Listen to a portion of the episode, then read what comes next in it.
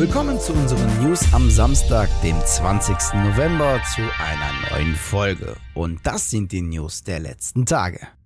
Aktuell können wir Vars Montenegro aus Far Cry 3, der einer der beliebtesten Videospiel-Antagonisten ist, im neuen Far Cry 6 DLC spielen. Und jetzt steht eine Idee im Raum von Michael Mando, der Vars verkörpert hat, dass man doch einen Film zu diesem Charakter produzieren könnte. Der Schauspieler hat gamingbible.co.uk verraten, dass er schon eine ganze Weile über eine filmische Umsetzung nachdenke und bereits vor einigen Jahren mit Ubisoft darüber gesprochen habe. Eine Idee, die Mando vorschwebt, ist eine Origin Story. Also eine Story, die Vars Vorgeschichte erzählt und aufzeigt, wie er zu dem geworden ist, was er jetzt ist. Auch hat er noch weitere Ideen, wie man Vars verfilmen könnte, auf die aber Mando nicht näher eingehen wollte.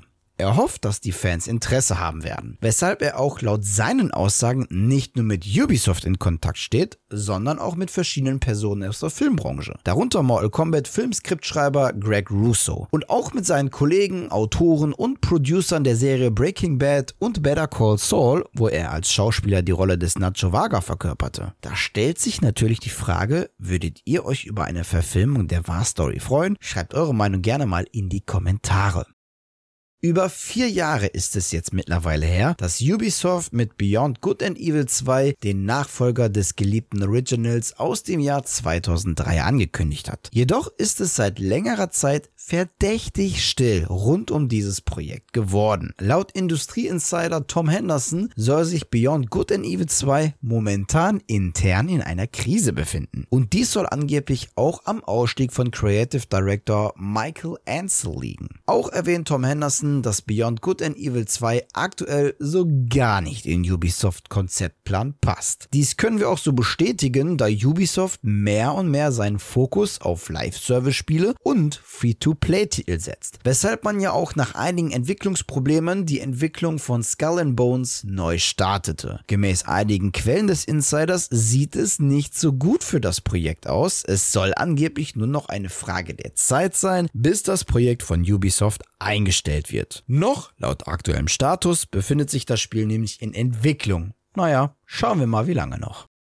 Das Forschungsunternehmen Emperor Analysis hat sich kürzlich mit den Verkaufszahlen der aktuellen Konsolengeneration beschäftigt und dabei die mehr oder weniger bekannten Zahlen der PlayStation 5, der beiden Xbox Series Konsolen sowie der Nintendo Switch angeschaut. Laut dem Leiter der Analyse Piers Harding Rolls habe sich die Sony Konsole weltweit doppelt so oft verkaufen können wie die beiden Konsolen von Microsoft. Sony soll laut des Analysten bis September weltweit insgesamt insgesamt rund 12,8 Millionen PS5-Konsolen, digital als auch Disk-Versionen, verkauft haben. Microsoft hingegen nur 6,7 Millionen Xbox Series-Konsolen, also sowohl die X als auch S zusammengerechnet. Interessant auch, im dritten Quartal soll die Nintendo Switch nur leicht die Nase vorn gehabt haben. So sollen angeblich fast 4 Millionen Switches gegenüber schätzungsweise 3,5 Millionen PlayStation 5 stehen. Die 1,77 Millionen Euro Einheiten der Xbox Series Konsolen sind da wohl keine Konkurrenz im Rennen der Verkaufszahlen.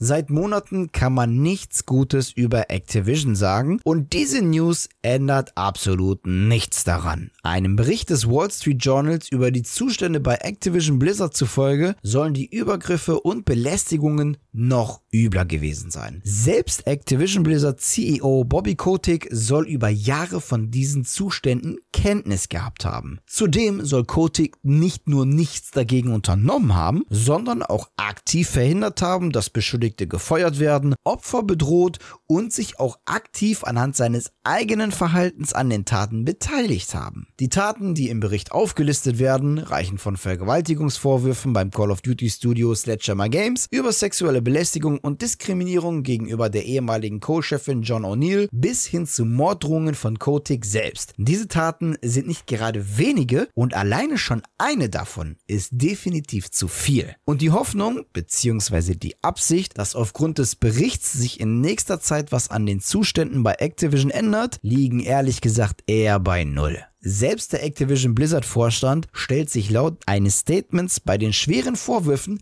hinter Kotick. Und das macht zudem auch irgendwie die vielversprechende Ankündigung der letzten Wochen zunichte. Außerhalb von Activision kommt deshalb auch viel Kritik auf. Sonys PlayStation-Chef Jim Ryan zum Beispiel ist über die bisherige Reaktion schwer enttäuscht. Vor allem, nachdem auch er persönlich bei Activision nachgefragt hat. Auch Xbox-Chef Phil Spencer ist verstört und zutiefst betroffen von den entsetzlichen Vorgängen bei Activision Blizzard und geht sogar noch einen Schritt weiter. Xbox überprüft nämlich alle Aspekte aller Geschäftsbeziehungen zu Activision Blizzard und man wird proaktive Anpassungen Veränderungen vornehmen. Auch eine Beendigung der Beziehung ist dabei nicht auszuschließen. Shareholder fordern unter anderem den Rücktritt von drei Menschen aus der Führungsriege, nämlich den CEO, Board Chairman und den Lead Independent Director.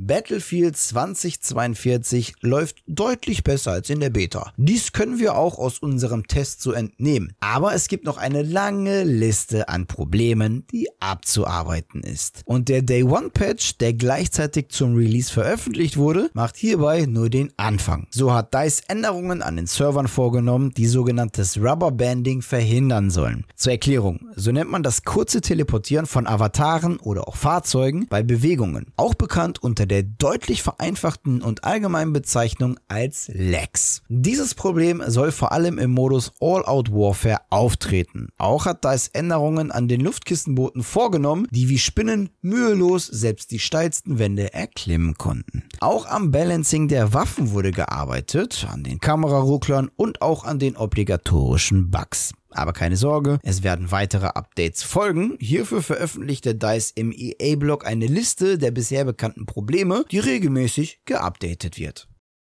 Am 19. November 2020 erschien die PlayStation 5 in Europa und konnte seitdem viele Erfolge verzeichnen. Zum ersten Geburtstag lässt Jim Ryan, Präsident und CEO von Sony Interactive Entertainment, in einem PlayStation Blogartikel das erste Jahr der Konsole Revue passieren und bietet einen interessanten Einblick auf erreichte Meilensteine rund um die PlayStation 5. So sind seither über 360 PS5-Titel veröffentlicht veröffentlicht worden, darunter Titel wie Ratchet Clank, A Rift Apart, Returnal oder auch Deathloop. Zudem befinden sich derzeit über 25 weitere Spiele für PS5 bei den PlayStation Studios in Entwicklung, darunter God of War Ragnarök, Gran Turismo 7 und auch Horizon Forbidden West. PS5-Spiele haben insgesamt über 4,6 Milliarden Stunden Spielzeit erreicht und über 26 Millionen Stunden an Videomaterial online geteilt. Wenn man jetzt zudem bedenkt, dass aufgrund der aktuellen Krise jetzt nicht jeder eine Konsole sein eigen nennen kann, ist dies echt schon ein beeindruckender Meilenstein.